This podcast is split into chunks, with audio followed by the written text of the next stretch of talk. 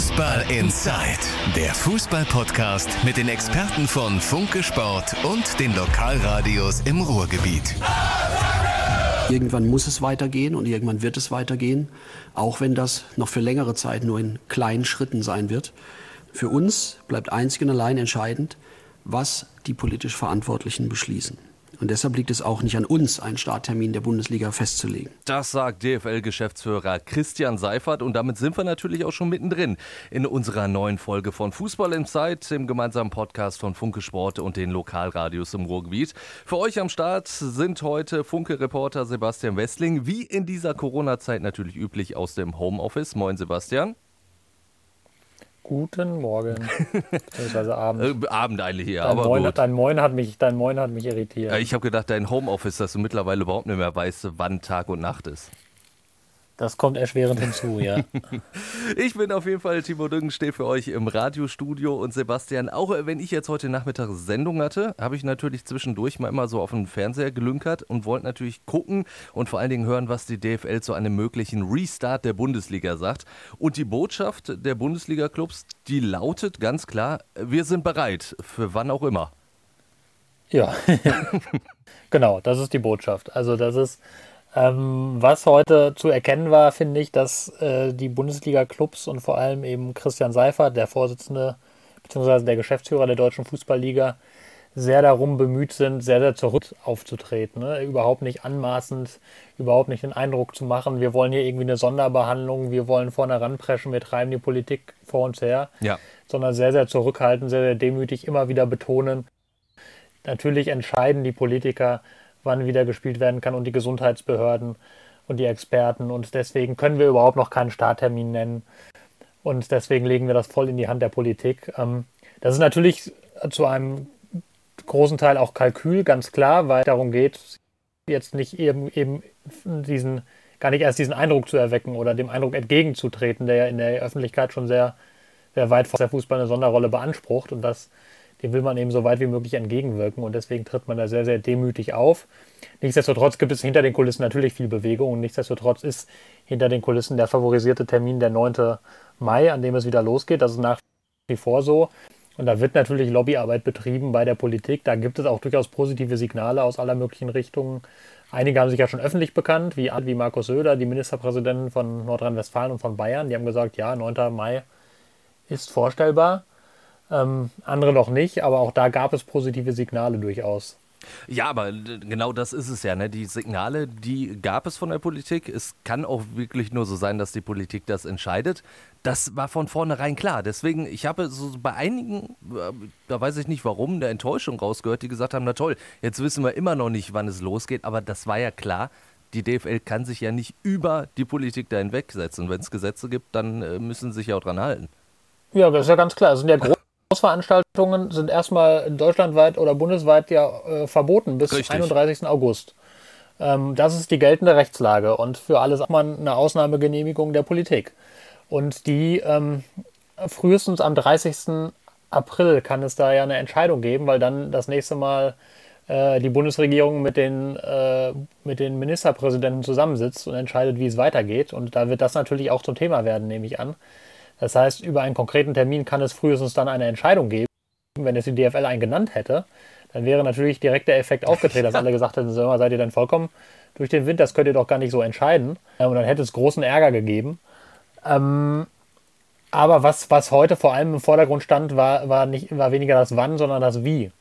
Also ähm, wie konkret kann so ein Neustart aussehen? Wie sieht das Konzept aus, mit dem man verhindern will, dass es dann zu Ansteckungen kommt?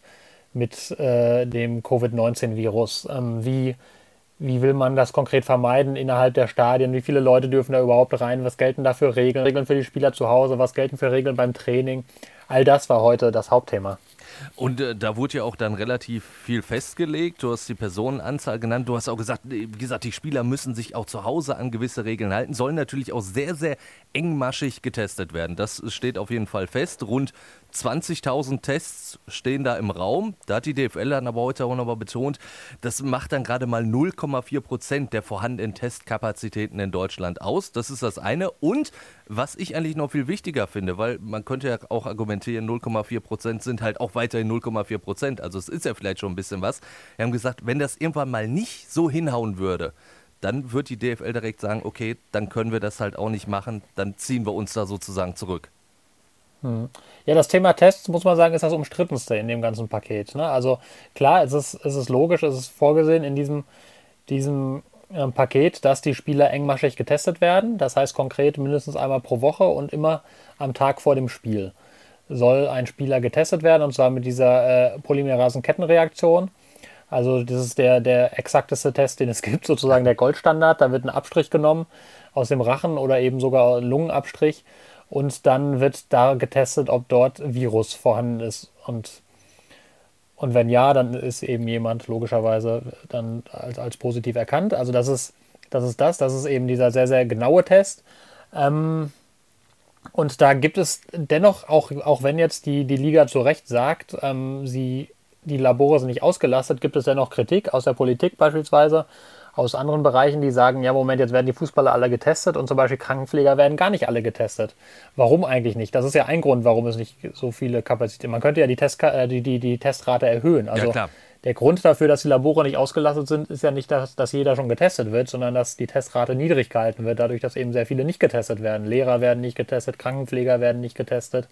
Überhaupt wird ja nur bei sehr konkreten Verdachtsfällen getestet und ja. viele Experten sagen immer, testen, testen, testen, testen ist eigentlich die beste Möglichkeit, dieses Infektionsgeschehen fair zu werden, wenn man genau nachverfolgen kann, ähm, wo, wo Erkrankte sind und wo nicht. Ähm, das heißt, ähm, das ist eben, da gibt es zwei Seiten. Ne? Natürlich, Stand jetzt, es werden keine Kapazitäten weggenommen, aber es gibt eben auch die Leute, die sagen, ja, pff, schön und gut, aber theoretisch sollte viel mehr getestet werden. Das ist so ein bisschen die Kritik daran. Ähm, aber gut, die Liga, die, die nimmt das in Anspruch, solange Kapazitäten nicht genutzt werden, das ist ihr gutes Recht. Sie hat jetzt mit fünf Laboren ähm, hat sie Vereinbarungen getroffen, dass die Tests dann dort auch sehr, sehr schnell bearbeitet werden. Das muss ja dann auch schnell gehen, wenn man am Tag vor dem Spiel testet, muss ja logischerweise am Spieltag das Ergebnis dann da sein. Ja, klar. Idealerweise, bevor die Mannschaft zusammen losfährt zum Spiel. Ähm, ja, und das ist, das ist darin geregelt. Es gibt natürlich auch weiterhin ein Fragezeichen hinter diesen Tests, weil auch das ist, das schreibt die medizinische Kommission auch selbst in ihr Konzept rein.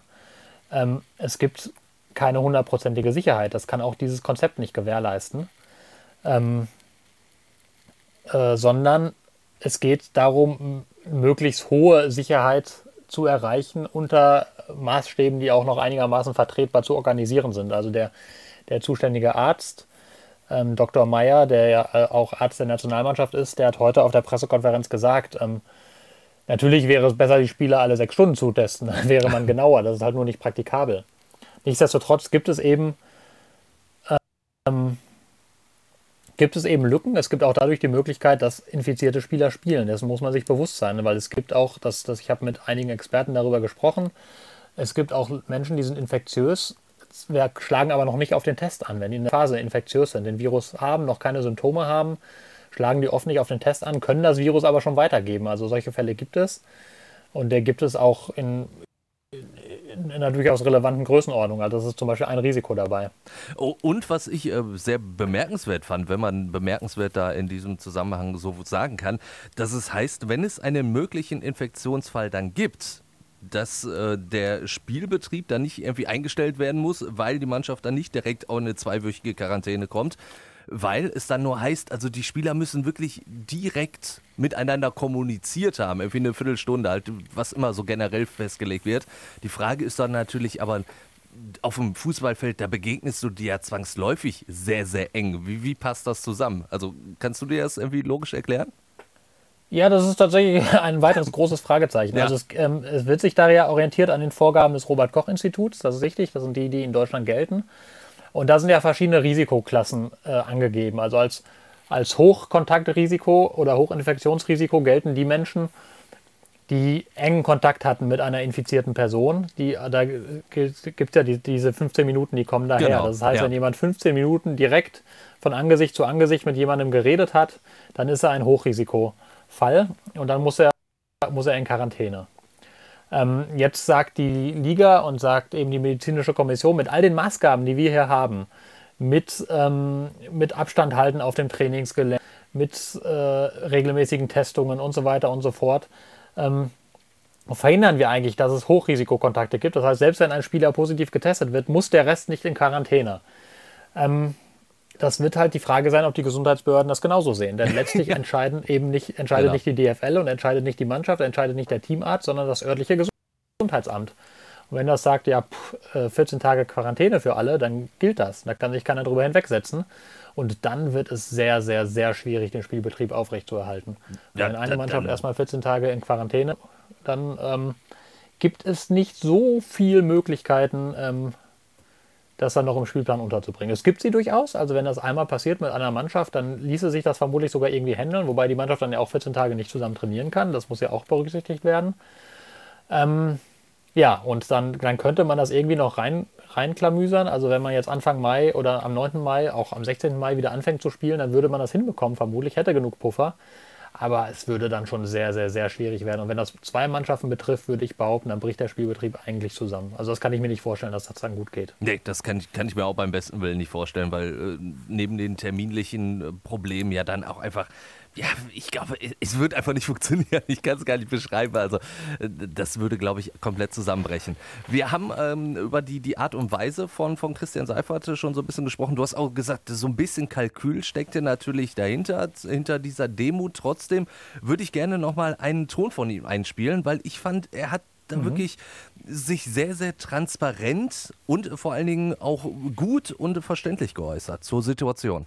Es gibt mit Sicherheit zahlreiche Gründe, das, was wir Ihnen heute vorstellen und das auch das medizinische Konzept und unser Vorgehen zu kritisieren und vielleicht auch pauschal abzulehnen. Und vielleicht auch, auch aus rein emotionalen Gründen, weil sich es momentan einfach nicht richtig anfühlt. Was wir jedoch tun können und was wir tun müssen, ist, bestmöglich zu versuchen, denen, die politische Verantwortung tragen, ein Konzept zu präsentieren, das ein angemessenes Maß an Sicherheit und Vorsorge in Verhältnis zu den effektiven gesundheitlichen Risiken von Spielern und Betreuern darstellt. Wenn es uns nicht gelingt, ein solches Konzept zu präsentieren, dann ist das eben so. Dann muss aber eben auch klar sein, auch uns allen, wäre die Bundesliga dann irgendwann auch ein Kollateralschaden dieser Corona-Krise. Und sehen Sie, sehen Sie es mir bitte nach, dass ich hier als Vertreter der Clubs das nicht als Ziel haben kann. Ich finde das sehr gut, dass er das nochmal so vor allen Dingen sehr ruhig anspricht, aber auch wirklich sehr klar, denn wir haben da ja auch schon mal drüber gesprochen. Das sind ja nun mal große Wirtschaftsunternehmen, das sind große Arbeitgeber, die da wirklich äh, ja, ernste Probleme haben. Also es gibt ja, durchaus größere, aber. Gut, aber ja. ja. natürlich, aber jetzt sagen wir mal hier äh, in Gelsenkirchen zum Beispiel, der FC Schalke 04, der hat irgendwie 600 Angestellte. Klar gibt es größere, aber ich sag mal, wenn der dann ausgerechnet in so einer Region wegbricht, tut das schon weh. Und nicht nur, Nein, natürlich, nicht nur den Leuten, die gerne Fußball gucken. Nein, gar keine Frage. Ich will damit nur sagen, also die, die gesellschaftliche Bedeutung des Fußballs oder, oder die gesellschaftliche Wahrnehmung des Fußballs ist deutlich größer als jetzt der, die Relevanz des Fußballs für den Arbeitsmarkt. Okay, ja klar. ähm, also das ist, äh, das wird zwar natürlich auch von allen immer wieder betont, dass, dass ähm, 60.000 Menschen ähm, bundesweit am, vom Fußball abhängen beruflich. Das ist natürlich nicht zu unterschätzen, aber da gibt es natürlich sehr, sehr viel mehr Branchen, die sehr viel größer sind. Aber das ist ja auch egal. Darüber muss man jetzt auch, jetzt auch nicht hin und her diskutieren. Ich finde, dass, dass Christian Seifer das gut macht, tatsächlich, keine Frage. Also ich finde, der, der hat ein sehr gutes Auftreten dabei. Er ist auch natürlich so ehrlich zu sagen, Leute, wir machen hier ein Produkt. Das ist halt nun mal unsere Aufgabe. Wir das Produkt Bundesliga-Fußball. Daran hängt unser aller Existenz. Und wenn wir das nicht machen können, dann geht das halt kaputt. So, ähm, das finde ich eigentlich ganz angenehm. Also ich, mir ist das ein bisschen auf die Nerven gegangen, weil es in den vergangenen Tagen immer so dieses Verbrämte, wir machen das doch für die Gesellschaft, damit die wieder Spaß haben und damit die, die zu Hause sitzen, wenigstens ein bisschen Fußball gucken können. Das ist ja Quatsch. Also die machen ja. das, damit das Geld fließt und damit Logisch. sie überleben können. Also, und das finde ich, finde ich angenehm, dass, dass einfach das so ehrlich sagt. Das hören vielleicht nicht alle gerne, aber so ist es ja nun mal. Ähm, und gleichzeitig trifft er dabei ganz guten Ton, weil es gab ja, gab durchaus ähm, ein bisschen Unmut in der, in der DFL und auch in Teilen der Politik über das, was am Montag passiert ist, wo halt, ähm, da hat, hat die, die Bild eine, ähm, eine Sondersendung gemacht, äh, live im, im Netz. Ähm, hat, da, da bin ich als Journalist natürlich neidisch, aber es waren jetzt alle, die das gesehen haben, waren nicht so begeistert. Da waren, sind dann eben, hatte ich ja eben schon angedeutet, sind genau. ähm, Markus Söder und Armin Laschet, Laschet und Markus ja. Söder aufgetreten und haben gesagt, jo, 9. gehen. Und dann folgten äh, Hans-Joachim Watzke, BVB-Geschäftsführer und Karl-Heinz Rummenigge als Bayern-Vorsitzender und sagten, jo, finden wir eine super Sache. Da kam auch noch Jens Spahn und sagt, er kann sich das auch vorstellen. Und dann auch noch Seifert, der sagt, oh, ich bin der Politik sehr dankbar. Das kam nicht so gut an an einigen Stellen, weil eigentlich im Fußball man sich darauf geeinigt hatte, sehr, sehr, sehr zurückhaltend und jetzt da gar nicht den Eindruck zu erwecken, man will da irgendwie eine Sonderrolle und das wirkte dann schon sehr wie eine Inszenierung, die der Fußball sich geschaffen hatte, was aber de facto nicht so war, sondern da, ähm, da war zumindest äh, Christian Seifert sehr, sehr unverdächtig da daran beteiligt gewesen zu sein, der hat ja sehr kurzfristig erst von erfahren. Aber das kam nicht so gut an und deswegen bemüht man sich jetzt um einen sehr zurückhaltenden Ton und finde, den trifft man auch ganz gut. Ähm, ob das jetzt immer jedem so gefällt, was im Einzelnen beschlossen wird, ich kann viele Fans auch verstehen. Geisterspiele kann ich nichts mit anfangen, das will ich nicht, das ist scheiße, äh, dann könnt ihr, das könnt ihr vergessen ohne mich. Finde ich, ist eine legitime Meinung, aber da muss man sich natürlich im Klaren sein, dass es so manchen Fußballclub dann nicht lange mehr geben wird. Das ist es, ne? also da, klar. Spaß auch, ja, auch da muss man natürlich sagen. Logisch. Genau, auch da muss man natürlich sagen, ähm, ich finde das auch durchaus zu hinterfragen, wie kann das eigentlich sein, wenn jetzt mal ein, zwei Monate nicht gespielt wird, dass dann, dass dann sofort alles in, in sich zusammenbricht. Das spricht natürlich jetzt nicht gerade für nachhaltigen. Ähm, also du und ich als einfache Verbraucher sind ja immer angehalten, so, so ein bisschen Reserve auf der hohen Kante ja. zu haben, wenn man mal zwei, drei Monate nicht, nichts reinkommt, dass man dann trotzdem noch, noch nicht verhungert. Und das scheint, scheint bei Bundesliga-Clubs jetzt nicht so durchgehend der Fall zu sein. Das ist ähm, ja sogar auch was, was, was Peter Peters äh, auf Schalke angesprochen hat. Der hat ja gesagt, selber, er ist selber manchmal fast erstaunt, wie schnell da alles zusammenbricht, wenn halt nicht 22 Leute auf dem Platz stehen. Also was da alles dran hängt, wie schnell das dann schon wieder alles kaputt gehen kann. Ja, da muss man ja sagen, da ist jetzt Schalke auch nicht zwingend ein Ruhmesblatt, was die finanzielle Natürlich Ausstattung angeht. nicht. Aber äh, da, da, da, müssen wir auch nicht drüber reden, dass Schalke schon vorher äh, nicht jetzt unbedingt äh, so perfekt äh, wirtschaftlich dastand. Klar, aber trotzdem, ich meine, man denkt man ja auch, ja mein Gott, da steckt ja auch so viel hinter und dann ist es dann wirklich so, mhm. da wird mal mhm. kurz pausiert und schon. Mhm.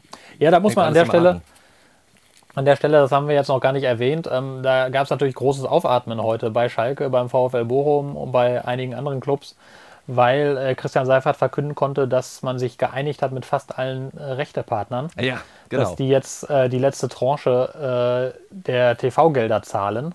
Da geht es um insgesamt rund 300 Millionen, die sich dann auf die Clubs verteilen.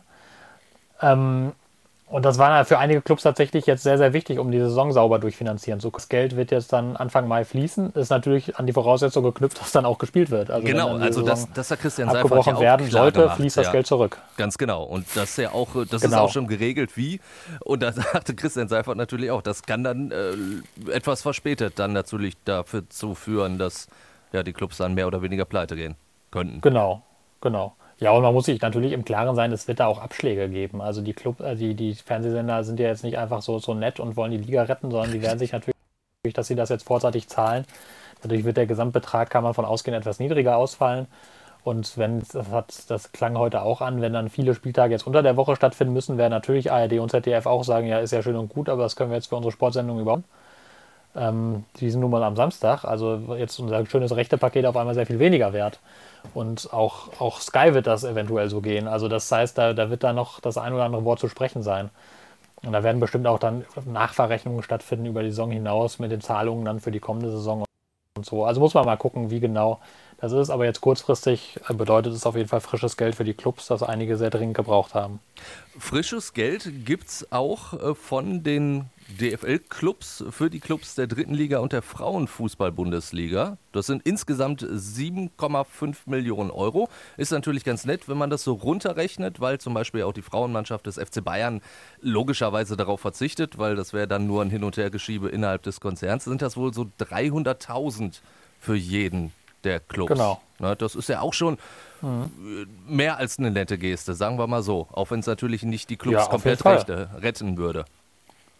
Nee, dann natürlich nicht, aber es ist natürlich also auf jeden Fall eine gute Geste. Da wäre die DFL ja auch jetzt wirklich nicht zu gezwungen gewesen, ja. ähm, sondern das ist genau, das ist einfach ein, ein Zeichen des Goodwills. Das zählt natürlich auch, auch ein bisschen, ist natürlich auch ist Kalkül dabei, logischerweise, um eben ähm, äh, für, für, für Goodwill sozusagen in der Bevölkerung zu sorgen und zu zeigen, hier, wir kümmern uns doch auch um die anderen, aber es ist auf jeden Fall ein gutes Zeichen und ich glaube auch für einige Clubs sehr, sehr wertvoll. Der MSV ist ja sogar da man sich ja sogar noch nicht ganz sicher, ob man nicht vielleicht sogar 600.000 kriegt, weil man eine Frauen- und eine Herrenmannschaft hat. Ja, also Frauen-Bundesligisten ja. und Herrenmannschaft in der dritten Liga. Da muss man jetzt nochmal genau gucken, was das, das denn bedeutet. Ja, guck mal, da, da, das wäre, und das wäre dann ja richtig, richtig viel Geld. Ja, definitiv. Dass dieser Club richtig gut gebrauchen kann. Ähm, ja, aber ist auf jeden Fall ein gutes Zeichen, keine Frage. Es gab ja auch noch so ein paar andere Bonbons heute. Also wird ja auch für 500.000 Euro werden, werden Kapazitäten geschaffen, äh, Testkapazitäten für den öffentlichen Gesundheitsdienst. Und Christian Seifert hat auch betont, wenn wir weniger brauchen als die vereinbarten Tests jetzt mit den Laboren, dann spenden wir die auch dem Gesundheitsdienst, dem öffentlichen, dass da vielleicht Krankenpfleger getestet werden können oder so. Also das war schon, war schon einiges Gutes dabei, was die Liga heute verkündet hat.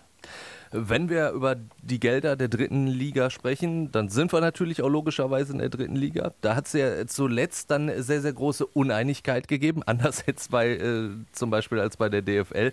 Nur wie es jetzt äh, in der dritten Liga weitergeht, ob überhaupt, das weiß natürlich keiner. Davon wird jetzt wahrscheinlich auch so ein bisschen abhängen, ähm, wie die Politik über den DFL-Plan, über das Konzept entscheidet, auch wenn das natürlich vielleicht so ein bisschen ja, Vergleichen von Äpfel und Bieren ist, ne? weil du kannst das nicht eins zu eins übertragen, was in der ersten und zweiten Liga funktioniert, dass es auch in der dritten Liga klappen könnte. Stimmt. Aber äh, ja, zumindest, zumindest, ja, schön, ne? War ja. schön, schöne Sendung was genau. gewesen. Nein.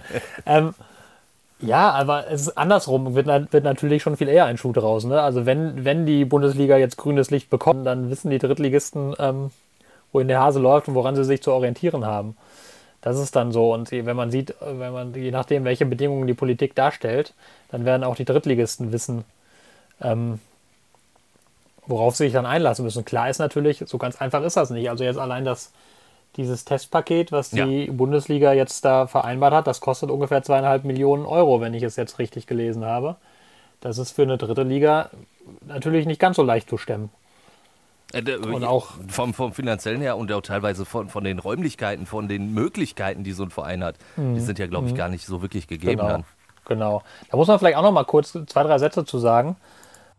Ähm, es ist ja, ist ja so, dass zum Beispiel da jetzt sehr, sehr exakte Pläne gemacht sind, wie es im Stadion auszusehen hat, wer da rein darf, wo derjenige sich aufhat, auf der Tribüne, zwei von der NADA, zehn Ordner, vier Sanitäter, zehn Journalisten, vier vom Gast Verein, acht vom Heimverein und so weiter und so weiter. Also sehr, sehr genau aufgeschlüsselt. Im Innenraum, fünf Schiedsrichter, 22 Spieler, 18 Ersatzspieler und so weiter und so fort. Ganz genau steht das da drin. Und auch so Maßgaben wie, bitte möglichst die Kabinen ausweiten, dass man sagt, nicht nur eine Kabine, sondern dann vielleicht noch zwei, drei andere Räume für andere Spieler und für die Ersatzspieler vielleicht woanders, vielleicht die Torhüter woanders als die Feldspieler und so weiter. Also möglichst wenig Kontakt, die Teams zu unterschiedlichen Zeiten anreisen, andere Eingänge benutzen und vieles von dem ist in der dritten Liga vermutlich deutlich schwieriger umzusetzen als in den großen Bundesliga-Stadien. Ja, also ich auch kann, ein Problem, was man äh, dann hat. Ohne dem SV Meppen da jetzt äh, zu nahe zu treten, ich glaube, im Meppen oder so kannst du sowas knicken komplett. Also da, da ist man ja froh. Wird zumindest nicht ganz leicht. Da kommen allerdings natürlich auch nicht ganz so viele Menschen hin. Da braucht es auch deutlich weniger, um den Betrieb aufrechtzuerhalten, weil du ja dann zum Beispiel auch